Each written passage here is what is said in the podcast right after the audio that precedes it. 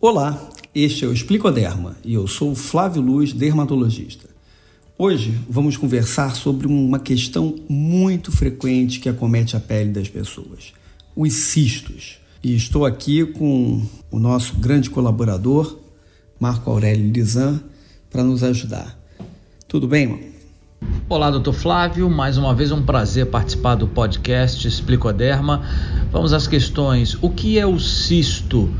E como surge esse tipo de nódulo? Lisan, você perguntou da maneira correta, porque em realidade, quando nós examinamos, nós não podemos assegurar 100% de certeza que se trata de um cisto. O que nós podemos dizer é que o paciente tem um nódulo subcutâneo. Nódulos subcutâneos, na verdade, podem corresponder a inúmeras doenças. Na maior parte das vezes, felizmente, eles correspondem a cistos ou lipomas, mas nós não podemos descartar a possibilidade de inúmeras outras doenças, é, pilomatrixoma, tenossinovite nodular, neuromas, neurofibromas profundos e, eventualmente, até neoplasias malignas, como sarcomas, metástases cutâneas e determinadas infiltrações leucêmicas ou de linfomas. Mas enfim, vamos considerar que a lesão inequivocamente é um cisto. Nós podemos dizer, a grosso modo, que a maior parte dos cistos, esses cistos comuns que nós conhecemos, que costumam drenar um material rançoso, esbranquiçado e de um aspecto muito, de um odor muito mal cheiroso, né? um odor bem característico e mal cheiroso, é, esses cistos a gente diz genericamente que eles são os cistos cutâneos, que são os cistos que basicamente derivam dos nossos folículos pilosos. Existem, existem outros tipos de cistos que na maior parte das vezes é, são cistos formados por defeitos embriogênicos, em que aí é, são outras entidades, requerem, em geral, um tratamento é, feito de uma forma mais complexa, né, que são basicamente os cistos dermoides, os cistos pilonidais e inúmeros outros, até o cisto sinovial. Enfim, o reino dos cistos é um, um reino enorme, mas os mais comuns são os chamados cistos cutâneos. Pois bem, desses cistos é, cutâneos, a gente pode é, diferenciar alguns subtipos. Quais seriam é, esses subtipos? Basicamente, o cisto cutâneo mais frequente é o cisto epidérmico. O cisto epidérmico, ele costuma ser mais superficial, muito frequentemente ele tem um orifício, ele tem um orifício visível e é extremamente comum as pessoas acharem que é um cravo principalmente os localizados no rosto ou no dorso. Aí ficam sempre tentando espremer, tirando aquele material e fala: "Nossa, eu tenho um cravo aqui grande, eu tenho um cravo que não sai nunca". Pois bem, em realidade não é um cravo, é um cisto. E espremê-lo não vai trazer nenhum benefício. Além disso, espremer um cisto você facilita o rompimento da cápsula e quando a cápsula rompe, é muito frequente ele inflamar. Esse evento da inflamação, a gente vai aprofundar isso mais adiante, pode ser um fenômeno dramático e realmente é, estragar a semana, estragar a viagem da pessoa. Então, em linhas gerais, nós dizemos que os cistos não devem ser espremidos. Aliás, isso eu posso dizer como um mantra. Nenhum tipo de cisto e até mesmo cravos devem ser espremidos, embora as pessoas, muitas das pessoas, tenham um verdadeiro prazer, verdadeira satisfação nesse ato. Seguindo, O segundo cisto cutâneo mais frequente é o chamado cisto triquilemal. O cisto triquilemal, diferentemente do cisto epidérmico, ele não costuma ter orifício e ele costuma se localizar preferencialmente no couro cabeludo.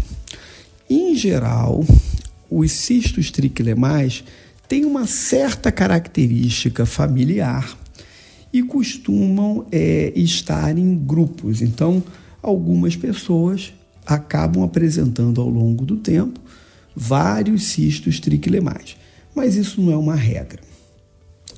Outros cistos cutâneos menos frequentes é o esteatocistoma múltiplo, que esse aí tem uma outra origem, ele vai se, se originar é, no duto excretor da glândula sebácea, que desemboca no folículo piloso. Esse é, tem uma origem genética bem forte, é, costumam ser múltiplos e localizarem é, principalmente na porção anterior do tórax, tá? Esses são cistos que têm uma parede mais fina e a retirada dele costuma ser uma retirada mais difícil, porque nem sempre a gente consegue é, dissecar essa cápsula com facilidade. Um outro tipo de cisto cutâneo, ainda menos frequente, é o cisto veloso. O cisto veloso ele se assemelha muito ao esteatocistoma multiplex.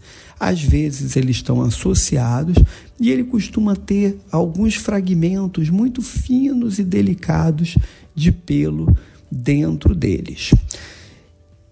Em relação à origem, é, a diferença básica entre o cisto epidérmico e o cisto triquilemal é que o cisto epidérmico ele se deriva da porção mais superficial do folículo piloso, que se chama infundíbulo.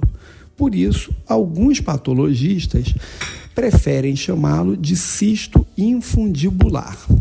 Já o cisto triquilemal se deriva da porção intermediária do folículo piloso, que é a porção istmica, e aí ele pode também receber o nome de cisto istmo-catagênico, porque ele se assemelha a essa porção chamada istmo é, em processo de catágena, que é um dos ciclos, né, o ciclo é, de queda, por assim dizer, do pelo do folículo piloso. Mas isso, é, em geral, não tem nenhum impacto direto na natureza dessas lesões. Quais as regiões em, de maior incidência do cisto ou dos cistos? Bem, tecnicamente, os cistos podem aparecer em qualquer área do corpo, tá? Eu vou tentar me focar aqui naqueles que nós chamamos de cistos cutâneos. E vou falar mais especificamente dos dois que são mais frequentes, que é o cisto epidérmico e o cisto triquilemal. Observem bem que até agora eu não citei cisto sebáceo. Por quê? Porque essa terminologia é uma terminologia ultrapassada porque se achava no passado que ele tinha uma origem, tinha uma relação é, com o sebo ou com a glândula sebácea. Hoje a gente sabe de maneira muito clara que ele está relacionado ao folículo piloso e não à glândula sebácea. Mas bem, quando eu falar de cisto cutâneo, eu estou me referindo genericamente àquilo que popularmente é chamado de cisto sebáceo. E aonde eles se localizam com mais frequência?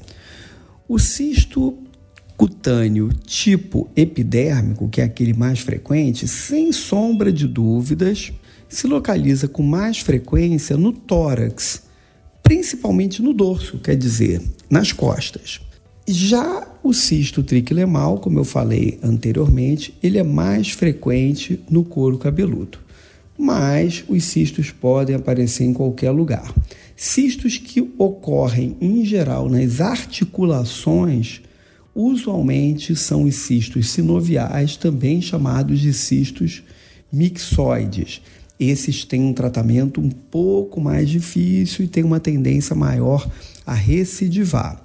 E cistos localizados em mucosas também têm uma origem é, diversa e costumam muitas vezes estar associados a alguns defeitos de posicionamento do dente, uso de aparelho é, ou hábito de morder os lábios. Isso também, os lábios ou a bochecha, enfim. Isso também é bastante frequente. E quais os sintomas? Assistos com infecção e outros sem infecção. Em relação aos sintomas, em geral os cistos são assintomáticos, porém eles inflamam com relativa facilidade.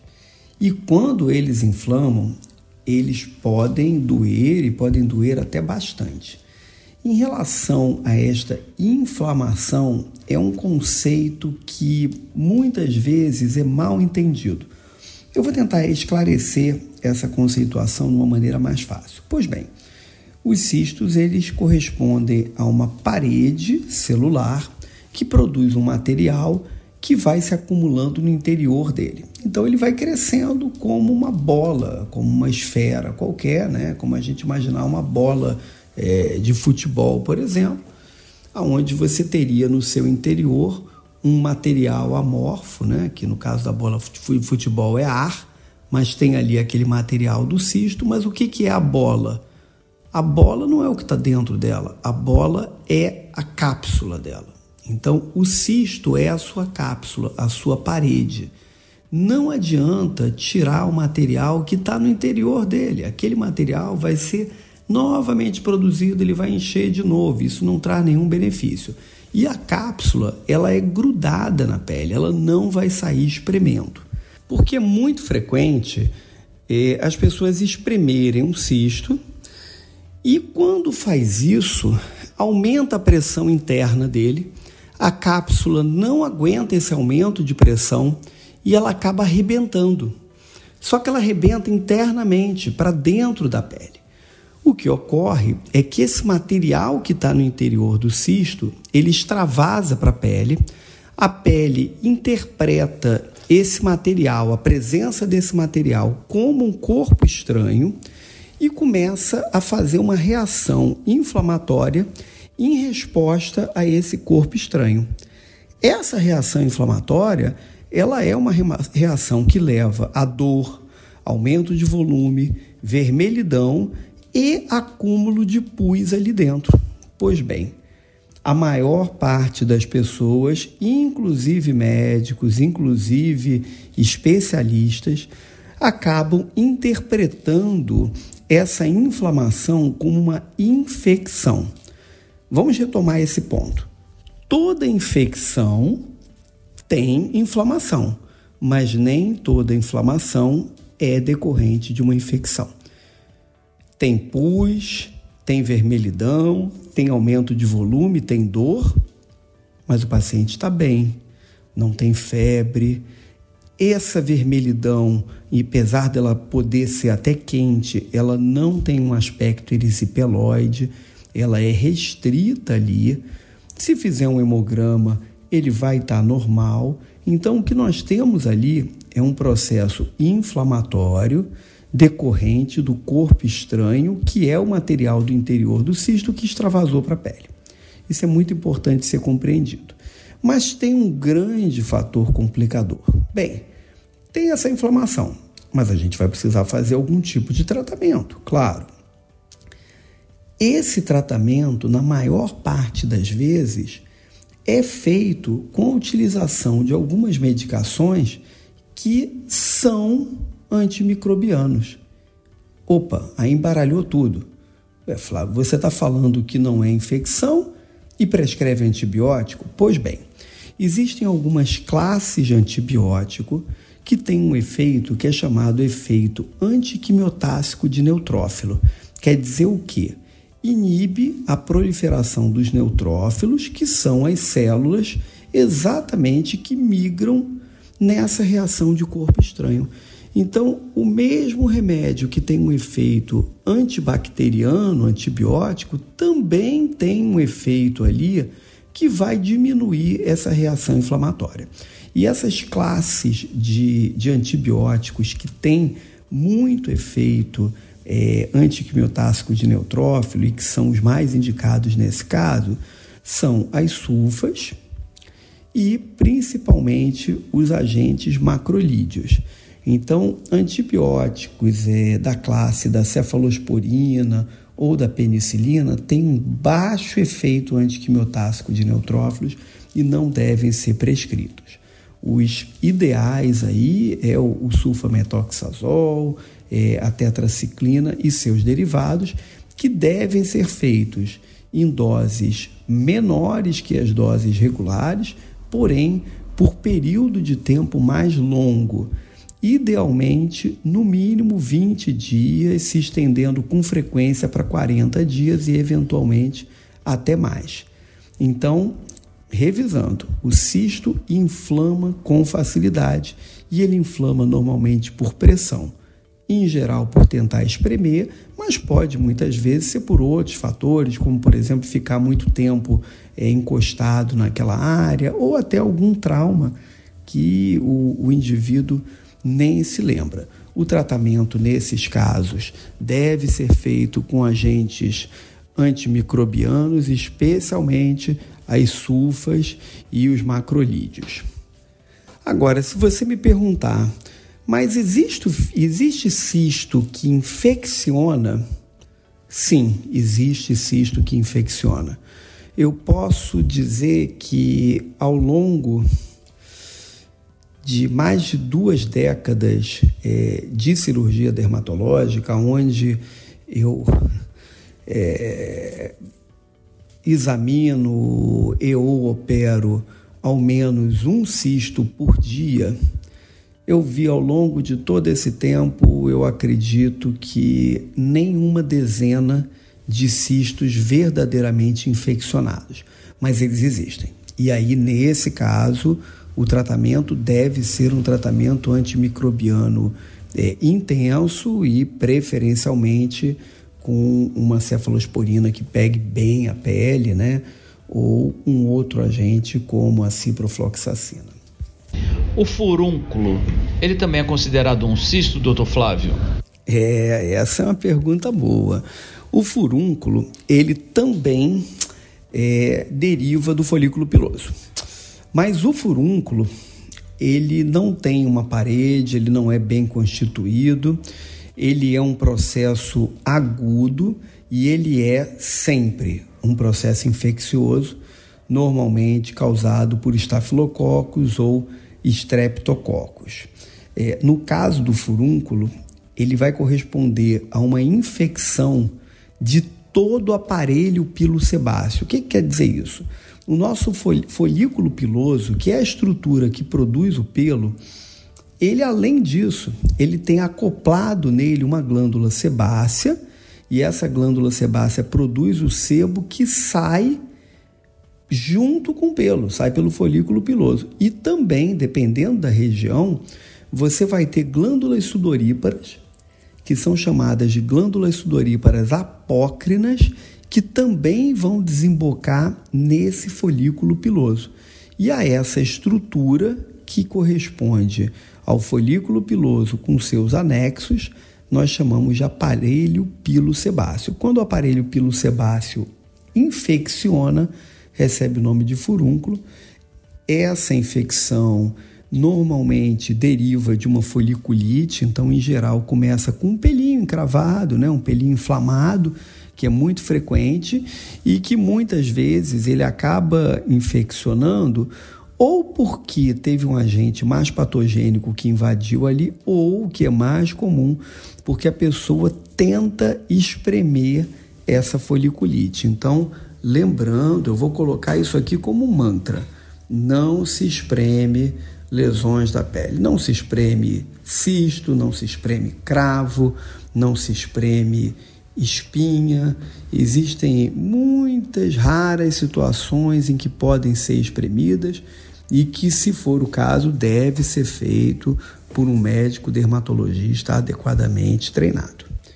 Furúnculos, obviamente, são tratados com antibióticos e podem evoluir para quadros graves, então tem que ser tratado de maneira adequada. Apesar de ser benigno, o cisto pode se transformar em uma lesão maligna ou não? Olha, Elisan, felizmente é muito raro, realmente muito raro, um cisto se transformar em uma lesão maligna. Então, essa possibilidade é uma possibilidade bem baixa, existe, mas é bem baixa. Agora, o que é mais comum é a pessoa ter um nódulo subcutâneo que ele tem uma outra natureza, a pessoa acha que aquilo é um cisto, porque muitas vezes todo nódulo subcutâneo que aparece na pele é interpretado como cisto, principalmente pelo leigo, e é, descobre-se futuramente que é uma malignidade, mas nesse caso ele já era ou maligno desde o início, ou ele era um nódulo subcutâneo com uma característica de transformação maligna mais frequente. Mas efetivamente os cistos são benignos e a gente deve se preocupar com eles, principalmente pela possibilidade dele vir a inflamar em algum momento e nos causar um transtorno, talvez numa época que não fosse adequada.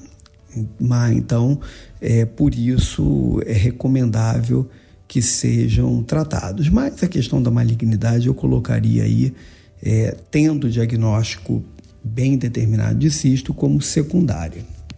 Todavia, fica aqui a pergunta: se examinando, mesmo sendo examinado por um especialista, um dermatologista muito experiente, nós não podemos, com 100% de certeza, dizer que uma lesão é um cisto como que nós podemos ter segurança de que não é um outro nódulo subcutâneo que pode causar algum tipo de problema? É, isso pode ser uma questão controversa. Como se resolve isso? Uma forma é simplesmente operando, removendo. A partir do momento que você abre e retira, obviamente nenhum médico é, vai desprezar o material, ele vai seguir para exame histopatológico e, se tiver uma outra natureza, o patologista vai determinar. E também, é claro, quando durante a cirurgia nós vemos ali o cisto, o aspecto típico de um cisto ou de um lipoma permite até que pela macroscopia a gente consiga confirmar o diagnóstico com certeza quase que absoluta. Mas enfim, tem uma lesão, não pode garantir 100% que aquela lesão é benigna, é, é benigna, enfim, ela pode ser maligna, mesmo que seja numa probabilidade baixa, e o paciente, por algum motivo, não quer ou não pode tê-la removida. Como que fica? Vai ficar aquela dúvida em suspenso? Não. Nós temos aí um exame complementar que pode ser de grande utilidade e que eu costumo utilizar com muita frequência que é a ultrassonografia colorida com Power Doppler. Por esse exame, um ultrassonografista com uma boa experiência em ultrassonografia de pele, ele vai poder determinar a origem dessa lesão, a localização precisa e o mais importante, se ela é vascular ou não vascular. Se ela não tiver fluxo vascular, se ela for uma lesão avascular, ela com certeza é benigna, independente de qual o seu diagnóstico. Então, é, a ultrassonografia, especialmente uma ultrassonografia colorida com Power Doppler, realizada por um ultrassonografista com experiência e com é, realmente conhecimento da, da pele, é, pode dar uma tranquilidade ao paciente de maneira a que ele possa optar por não remover aquela lesão. Quais são os tratamentos indicados para o cisto? Tratamento do cisto, cirurgia. Se nós formos é, olhar na literatura ou observar a prática de mestres mais antigos, nós podemos ver algumas alternativas da cirurgia para o tratamento do cisto. Alternativas é, diversas mas que eu é, ouso dizer que apresentam uma eficácia baixa. Então, realmente em optando-se por tratar um cisto, a melhor forma de tratá-lo é a cirurgia. E em relação a essa cirurgia, existe um aspecto que a gente tem que ressaltar, que são as condições para serem feitas essas cirurgias. Pois bem, cirurgia de cisto, ela é considerada, digamos assim, no meio cirúrgico, como uma cirurgia menor. É, dentro da cirurgia geral, ela é chamada de uma cirurgia de residente, mas uma cirurgia de cisto executada com maestria, o que, que eu quero dizer? Grande possibilidade de cura, normalmente 100%, com garantia de total retirada da lesão e com a incisão o menor possível. Pois bem, essa é uma cirurgia que precisa não apenas de um profissional com habilidade e formação, mas ele tem que ter as condições adequadas. Em um consultório, em uma estrutura não adequadamente preparada, o colega não vai ter as condições para fazer a melhor cirurgia. Ele pode, claro, até realizar uma cirurgia exitosa e felizmente é o que acontece na maior parte das vezes. Mas realmente o ideal para o tratamento de cisto é estar num ambiente cirúrgico.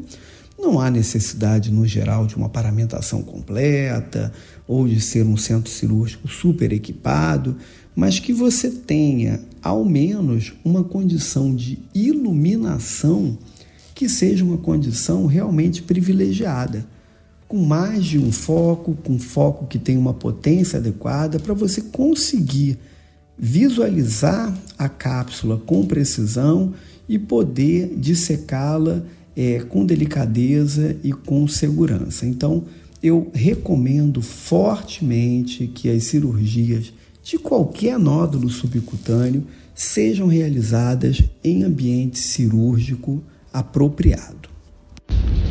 E doutor Flávio, há casos de necessidade de cirurgia para retirar algum cisto? É, essa é uma, é uma questão importante. A necessidade da cirurgia do cisto? Então vamos lá. Primeiro, considerando que o diagnóstico de cisto foi realizado com um grau de segurança elevada, ou com auxílio de uma ultrassonografia, ou uma clínica muito típica num paciente que já teve outras lesões de cistos removidas, bem, necessidade absoluta? Não tem. Se o indivíduo tiver é, a disciplina e, e o entendimento de que não deve espremer aquelas lesões, tentar evitar o trauma, a possibilidade dessa lesão vir a inflamar é baixa e ele pode perfeitamente conviver com essas lesões. São muitos e muitos pacientes que eu oriento dessa forma. Se esse grau de certeza não for absoluto, ultrassonografia, principalmente ultrassonografia com Power Doppler colorido, sendo realizada por é, radiologista que tem experiência em ultrassonografia da pele. Então, basicamente, é, isto é uma opção a gente não operar. No caso de preferir fazer uma cirurgia, sugestão, fazer a cirurgia em ambiente cirúrgico apropriadamente, não precisa ser hospitalar, não precisa ser um centro cirúrgico completo, mas que tenha as condições ali básicas para realizar.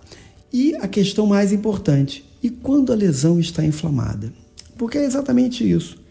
O momento ideal para um cisto ser operado é quando ele não está inflamado, quando ele está pequenininho, quietinho, parado ali. Mas nesse momento, a pessoa normalmente não se preocupa com o cisto. Então, em geral, o que chega para a gente é o cisto que inflamou, que está incomodando. Pois bem, cistos inflamados preferencialmente não devem ser operados. Então, o ideal é um cisto inflamado, a gente tratar ele clinicamente, deixar aquele processo inflamatório desaparecer totalmente. O que, que eu quero dizer com isso? A gente faz o tratamento e ele deixa de estar é, visivelmente inflamado. Então desaparece a vermelhidão, desaparece o inchaço, desaparece a dor, o incômodo. Mas ele ainda vai permanecer internamente inflamado por meses. Então, o ideal é um cisto que inflamou, a gente só intervir nele cirurgicamente seis meses, um ano depois. Mas nem sempre isso é possível. Por vezes, o cisto está numa situação onde o incômodo do paciente é muito grande. Ou ele já está drenando, saindo material, o que cria muitos transtornos e, por haver uma solução de contiguidade da pele, até expõe o indivíduo a que esse cisto inflamado se transforme num cisto infectado. É muito frequente o paciente procurar é, uma emergência de um hospital e o que fazem lá é uma drenagem. Esse não é o melhor procedimento, embora definitivamente não esteja errado e traga alívio para o paciente. No caso de nós termos que operar uma lesão inflamada, o ideal é, número um, esse paciente já está sob cobertura antibiótica.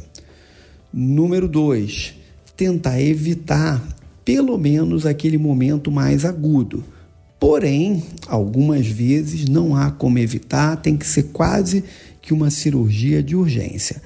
Nesse caso, nós vamos fazer a incisão, vamos tentar remover todo o material possível por essa incisão, sem estendê-la totalmente, de maneira a que a gente consiga retirar o máximo possível de restos desse cisto.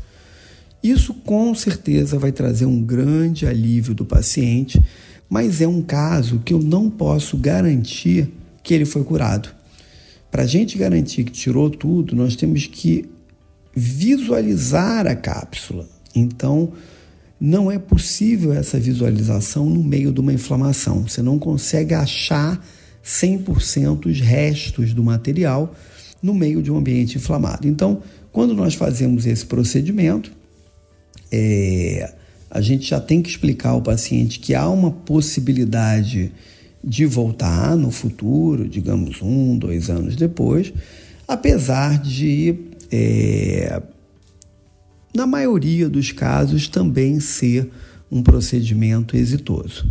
Mas repetindo, o ideal é a gente operar o cisto enquanto ele está tranquilo, sem inflamar. Existe prevenção para evitar ter o cisto ou não? Opa, prevenção a gente gosta muito. Vamos lá.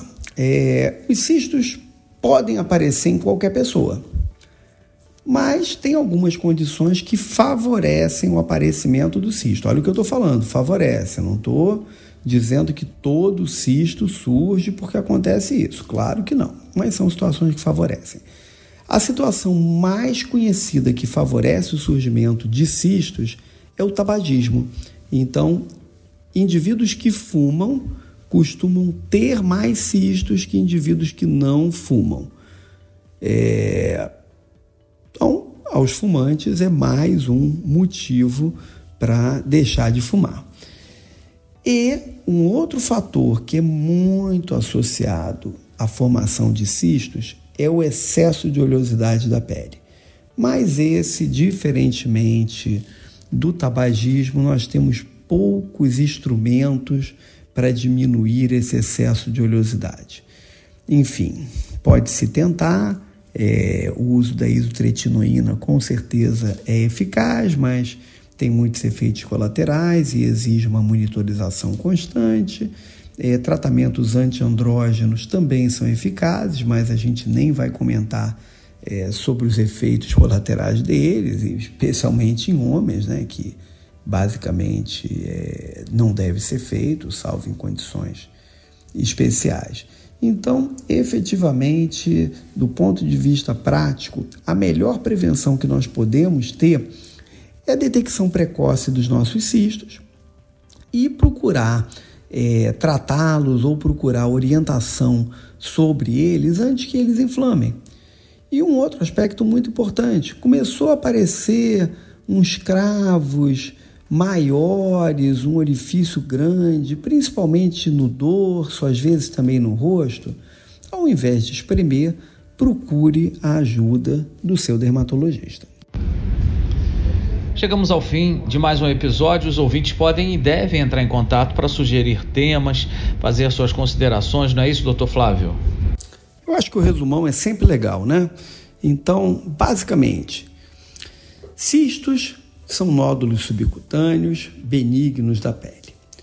Nódulo subcutâneo a gente não consegue garantir com certeza a origem dele sem ter uma cirurgia com uma comprovação é, anatomopatológica.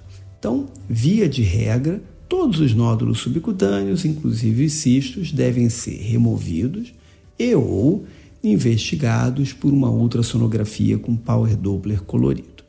Exceto, é claro, naqueles pacientes que têm múltiplas lesões, onde a gente já sabe se uma é um cisto, ele tem 10, 20, as outras também são, e não necessariamente a gente precisa remover todas elas. Cistos inflamados são muito frequentes, cistos infeccionados, felizmente, são raros, e o ideal é remover essas lesões antes que inflamem e dentro de um ambiente adequado, com uma iluminação por focos cirúrgicos eficazes. Bem, o objetivo do nosso explicoderma é pegar esses conceitos dermatológicos e tentar difundi-los de uma maneira acessível e de uma forma confiável, com um conteúdo é, relevante e bem elaborado.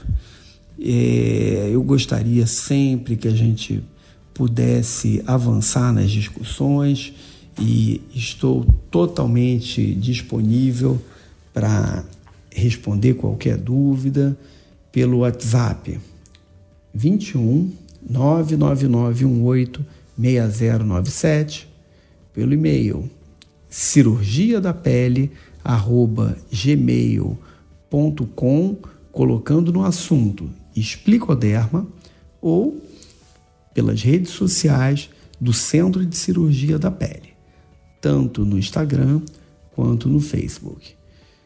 Lisan, Vitor, que tanto me ajudam aí na produção e na edição desses podcasts, e a todos vocês, ouvintes, agradeço a atenção Tenha uma ótima semana e semana que vem estamos aí com um novo tema.